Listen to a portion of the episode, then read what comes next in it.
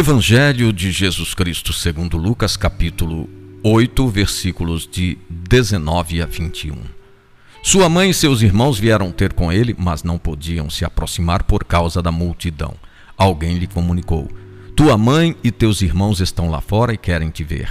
Ele respondeu: Minha mãe e meus irmãos são estes, os que ouvem a palavra de Deus e a põem em prática.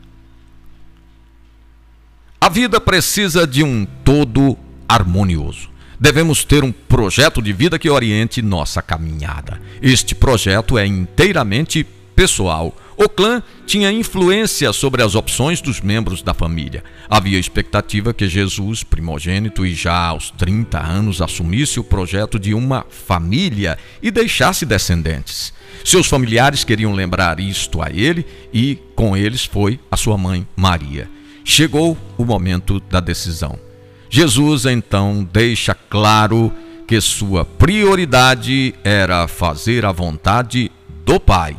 Isto implicava construir uma nova família mais forte que a família de sangue. Era a família que surgia da palavra de Deus, destinada à salvação de todos.